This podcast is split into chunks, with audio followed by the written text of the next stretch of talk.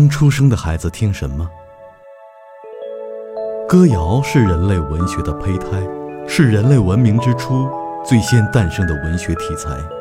中华童谣有几千年的历史，对人之初的学步儿来说是最佳的精神养料。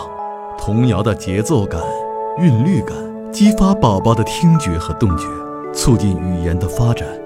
而从小听爸爸唱童谣、讲故事的宝宝，有令妈妈意外的优势，他们有更出色的语言能力，精力旺盛，擅长交际，学习成绩也会更好一些。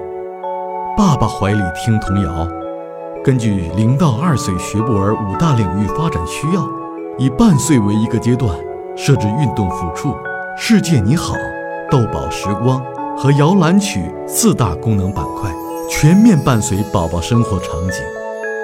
爸爸的关怀，广大妈妈的育儿墙外援。